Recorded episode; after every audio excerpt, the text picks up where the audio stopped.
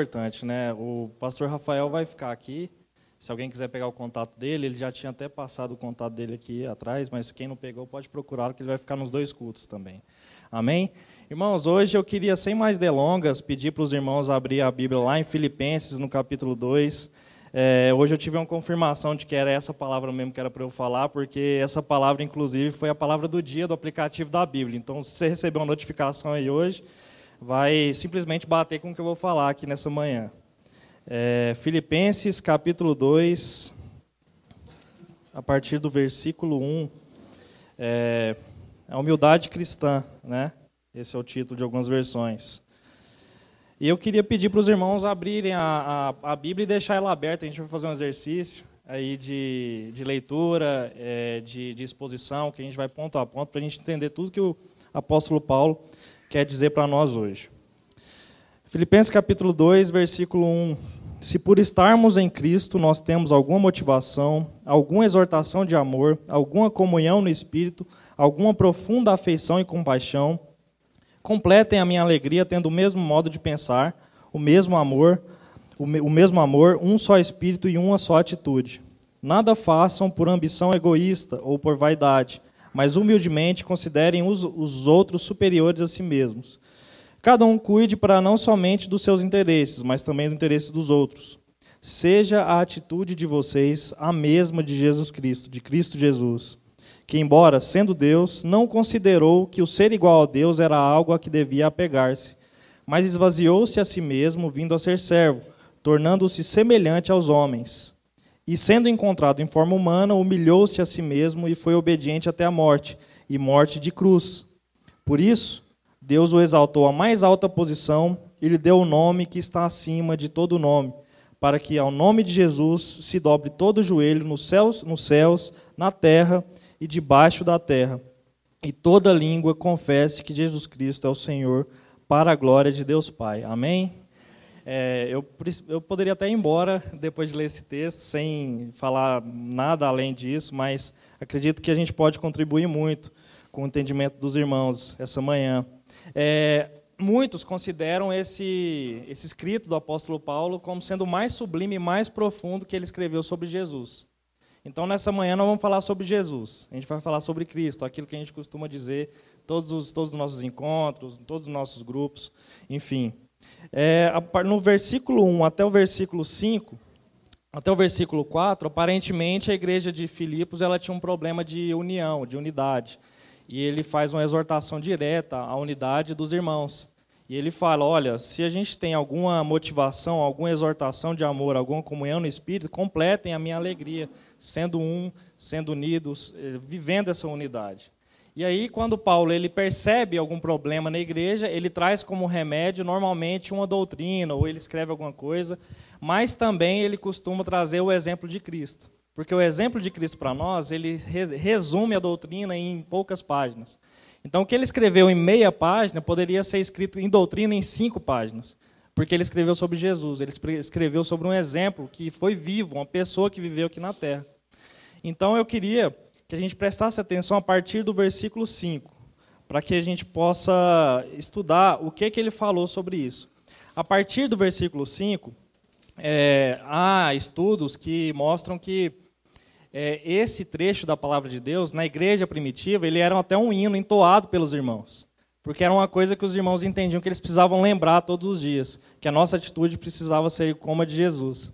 E Paulo começa: olha, seja a atitude de vocês a mesma que Cristo Jesus. Eis aqui um, um, um chamado a vivermos a palavra de Deus na prática é, a gente sofre, o ser humano ele tem uma dificuldade enorme de traduzir aquilo que ele estuda, aquilo que ele, que ele trabalha na mente, em atitudes. Então, a atitude ela não está aqui por acaso. Em algumas versões dizem até o seguinte: olha, seja o sentimento de vocês o mesmo que o de Cristo Jesus. Porque se você tem o mesmo sentimento de Cristo Jesus, ele vai se traduzir em atitude. Então, o grande problema nosso, hoje em dia e em toda a humanidade, é que nós somos viciados em teorias, em teorizações, em teologias, mas a gente tem uma dificuldade enorme de traduzir essas teorias na nossa prática do dia a dia. E o amor de Deus ele precisa ser vivido no ordinário. Hoje até eu estava escutando uma, uma, música do, do YouTube antes de vir para cá, que chama Ordinary Love, que é uma música muito tocante, porque ela explica o amor de Deus de uma forma ordinária. O amor de Deus precisa ser vivido no ordinário da nossa vida. Ele precisa ser vivido na prática da nossa vida. E nós temos uma dificuldade enorme de, de, de, viver isso de fato. A gente vem aqui nas nossas reuniões, a gente escuta as palavras que são ditas aqui, a gente lê a palavra de Deus, a gente faz conexões mentais com a palavra, mas nós temos uma dificuldade enorme de praticar essa palavra. E nós vivemos, e, e a gente até lembra, lá em Mateus, no capítulo 7, quando Jesus está terminando de falar o Sermão do Monte, ele diz o seguinte: Olha, aquele que ouve essas minhas palavras e as pratica, ele será comparado a um homem que construiu sua casa sobre a rocha. Agora, aquele que ouve essas palavras e não as pratica, é aquele homem que construiu a sua casa sobre a areia. Ou seja, é um homem que, cuja fé é inconsistente. Então, se a gente está ouvindo a palavra de Deus aqui e não conseguimos colocar ela em prática na nossa vida, a nossa fé é inconsistente e irrelevante. Nós vivemos numa geração de cristãos, infelizmente, irrelevantes. Pessoas que não são capazes de praticar aquilo que eles tanto falam, aquilo que eles tanto ouvem. Então nós nos tornamos pessoas até hipócritas, hipócritas quanto a isso. A gente se tornou pessoas incoerentes. E o apóstolo Paulo ele começa esse trecho falando o seguinte: olha, a atitude de vocês precisa ser a mesma de Cristo Jesus. Então eu já começo dizendo: olha, que a atitude da igreja, Sal da Terra, do Alfamol, seja a mesma de Cristo Jesus. Amém? Que a gente não negligencie essa verdade. Que a gente não seja tolo de achar que só ouvindo ou só entendendo a palavra, a gente vai de fato conhecer a Deus. Porque se você não consegue, não é capaz de praticar isso que você ouve, você não conheceu a Deus, infelizmente. Vamos para o versículo 6. Depois do versículo 5, seja a atitude de vocês a mesma que Cristo Jesus. Versículo 6, que embora sendo Deus, não considerou, não considerou o ser igual a Deus que o ser igual a Deus era algo a que devia pegar-se. Aqui, irmãos, a gente está diante, talvez, do cerne dessa palavra. Porque a palavra usada aqui, no grego, é morfos. E morfos é, uma for, é, é um jeito de se falar a palavra forma, que indica que essa forma de Jesus ela era imutável. É uma forma imutável e que não, não, não é discutível. Ou seja, Jesus é Deus. E isso não é discutível por nós. A gente não precisa nem discutir essa verdade. Jesus é Deus. Amém? E sendo Deus, ele não considerou que isso era algo a que devia apegar-se. Eis aqui uma palavra que dá um tapa na nossa cara enorme. Porque o apego, o significado de apego aqui, muitas vezes, é uma, um sentimento de devoção a, algo, a algo ou a alguém. É um apego. Então, quando nós temos apego a alguma coisa, nós somos devoto, devotos a essa coisa. E muitos de nós somos devotos de várias coisas. Que no fim, a gente, se a gente for parar para pensar, nós somos devotos de nós mesmos. Nossas religiões, as nossas pregações, elas se traduzem em uma devoção de nós mesmos. E é isso que Jesus fez. Ele simplesmente não se apegou e não foi devoto ao fato dele ser Deus. Para para pensar. Jesus é Deus. E ele não se apegou ao fato de ser Deus. Quanto mais nós não deveríamos nos apegar ao fato de nós termos posses. Nós não deveríamos nos apegar ao fato de nós termos poder. Nós não deveríamos nos apegar ao fato de nós termos pessoas com, com a gente. A gente não pode se apegar, irmãos. A devoção é algo que está nos matando. Às vezes a gente acha que os nossos jovens, os nossos filhos, estão morrendo por falta de devoção. E é o contrário. É por excesso de devoção. É porque a devoção deles estão sendo direcionados para o lugar completamente errado. Então, a gente precisa, de uma vez por todas, entender que para conhecer a Deus, a gente precisa se desapegar dos nossos títulos e das nossas posses. O apóstolo Paulo, em Filipenses, ele até fala lá na frente: olha, todos os títulos que eu tenho, todo o reconhecimento que eu tenho na comunidade judaica, aquilo eu considero, com perdão da palavra, mas está escrito na Bíblia, como esterco para ganhar Cristo Jesus. Todos os meus títulos, eles são considerados por mim como esterco, porque eles fazem com que eu não conheça a Deus. Então, o que, o que Paulo está falando sobre Jesus aqui é muito intenso. Para para pensar. Jesus é Deus. Ele simplesmente é o Deus Todo-Poderoso, aquele que criou todas as coisas, aquele que trouxe à vida todas as coisas. Ele simplesmente não se apegou ao fato de ser Deus. Isso é muito maravilhoso e assombroso. Se isso não te assustar ou te assombrar, é porque você ainda não entendeu a magnitude dessa palavra. E ele continua. Versículo 7. Mas esvaziou-se a si mesmo, vindo a ser servo, tornando-se semelhante aos homens. Ou seja, ele veio dos céus, percorreu uma distância que para nós é imensurável, desceu à terra, tomou a forma de homem, e tomando a forma de homem, ele desceu ainda mais degraus. Ele tomou a forma de homem e tomou a forma de homem servo. Para a época, homem servo é escravo. Então, escravo é aquele que vivia na base da pirâmide. Então, já não bastasse esse Deus todo-poderoso descer do céu e tomar a forma de homem, ele tomou a forma de homem escravo. Ele desceu mais degraus ainda.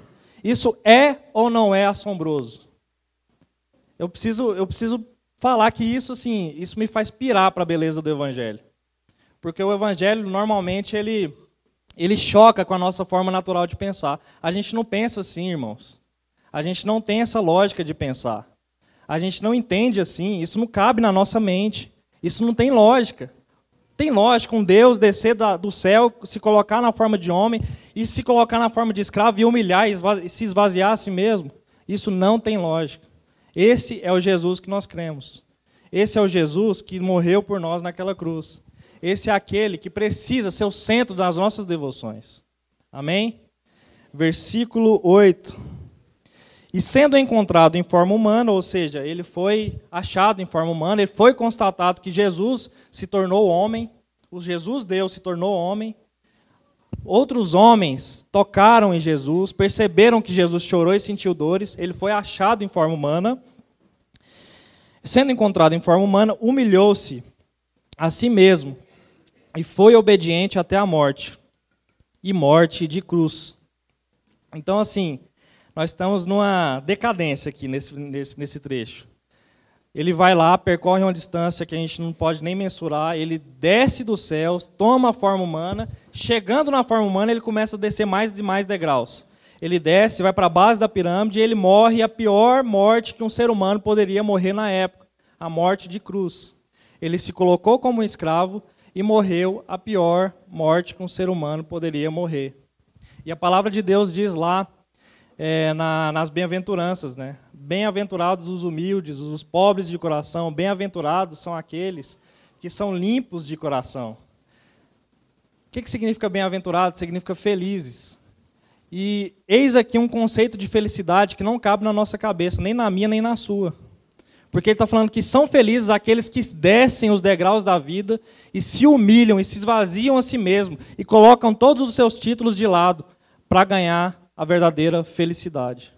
Então, a verdadeira felicidade consiste no fato de nós sermos pessoas desapegadas e não devotas de si mesmo. Mas a felicidade consiste no fato de nós sermos devotos do Deus verdadeiro.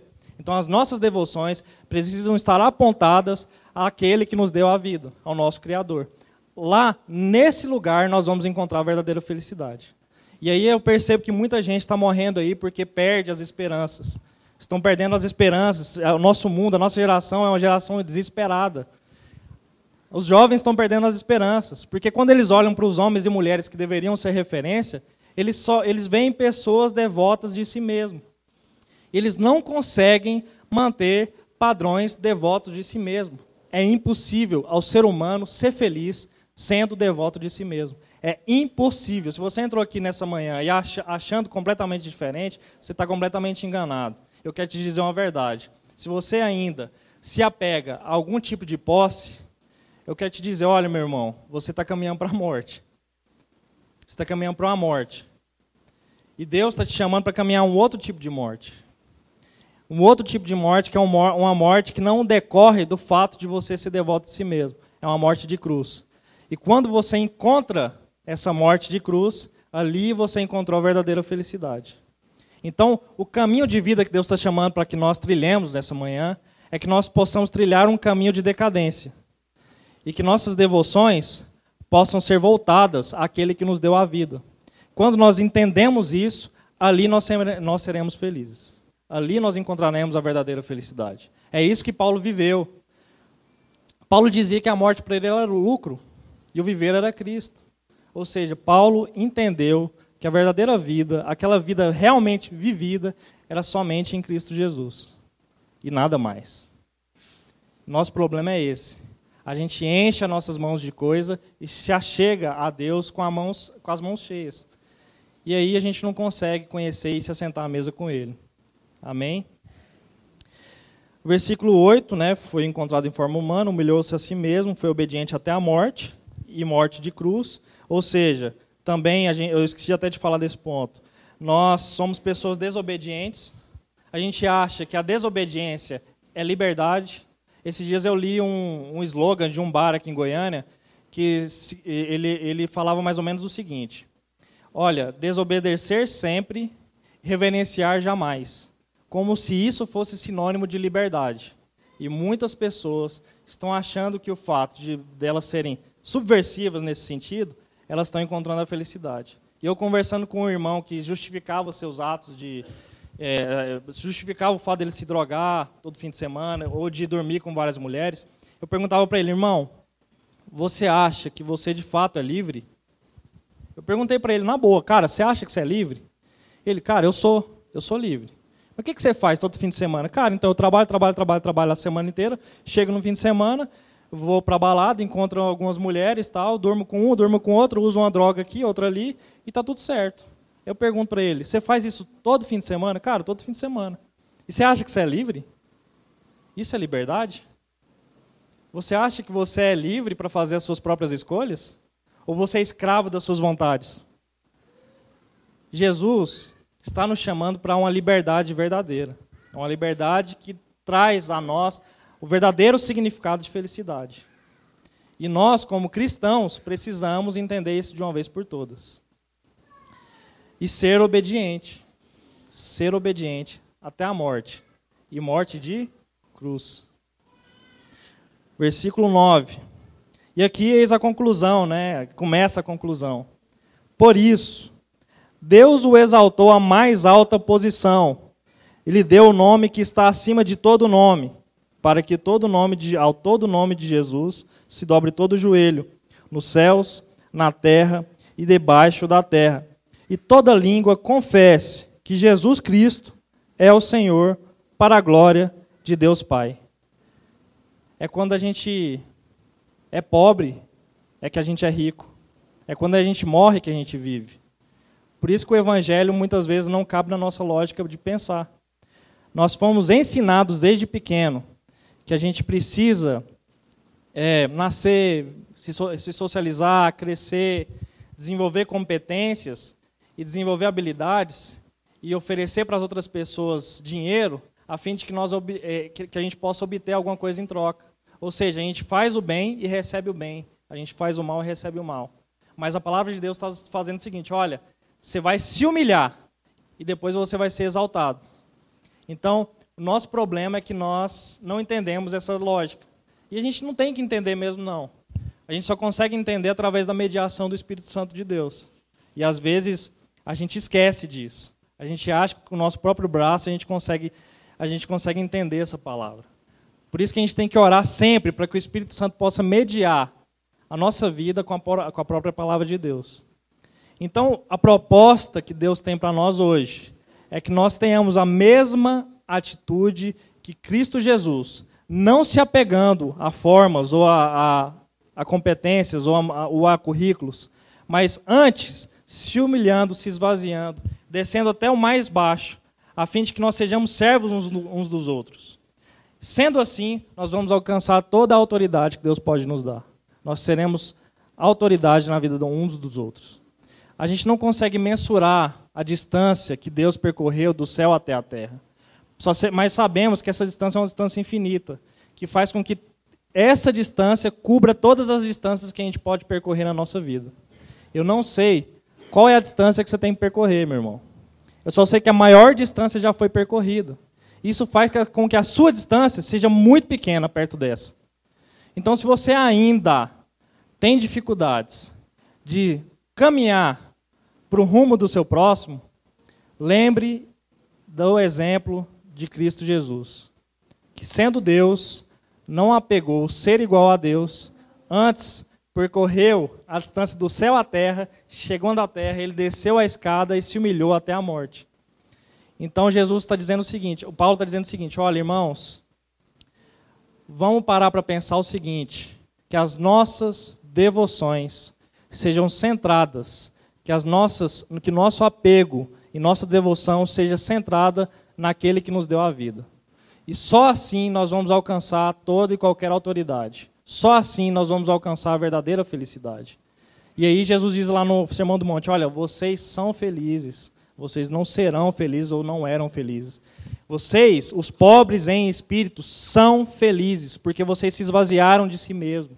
Vocês são felizes, vocês vivem em paz.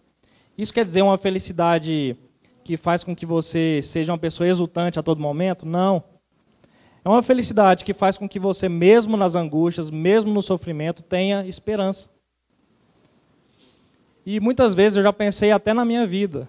Por que, que muitas vezes eu não caí em depressão por alguma coisa que aconteceu a mim? Porque eu lembro que eu tenho esperança. E que a esperança não reside dentro de mim. Que a esperança reside fora de mim.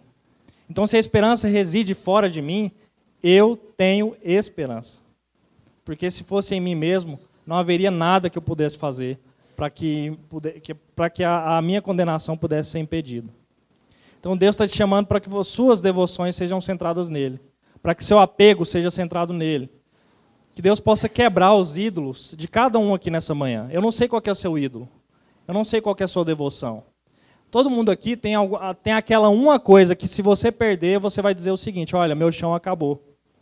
Mas Deus está nos ensinando, Jesus está nos ensinando que, mesmo se a gente perder tudo, mesmo se a gente perder tudo e ficar pelado nesse mundo, nós temos esperança, porque nele reside toda e qualquer esperança. Nós vivemos num mundo desesperado, nós vivemos num mundo angustiado. Mas Jesus está dizendo o seguinte, meus irmãos, credes em mim, tenham fé em mim, porque ali você vai encontrar a verdadeira esperança e o verdadeiro caminho para a sua vida.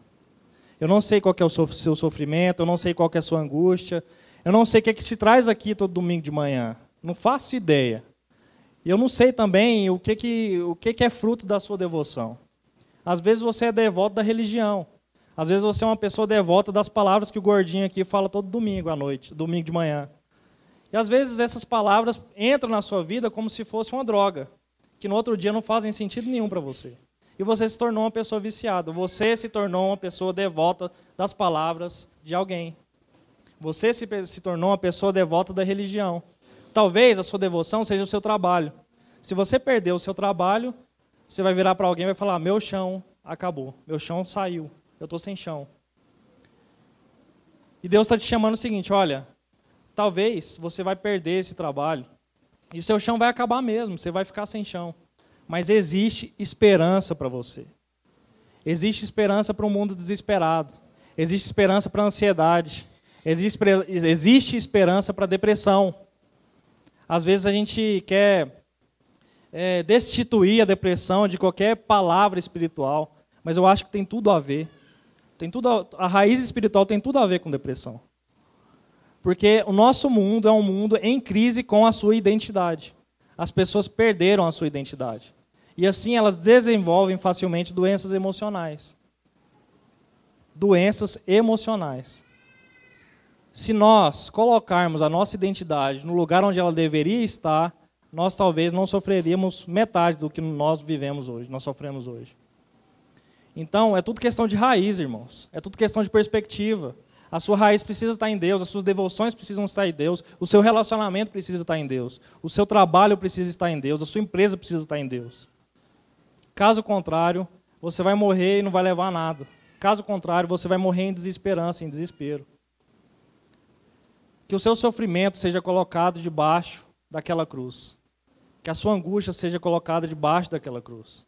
E que você entenda que o verdadeiro caminho a ser trilhado é um caminho de humilhação. E só ali, só ali, você vai encontrar a verdadeira felicidade. Eu vejo felicidade na cara do pastor Rafael.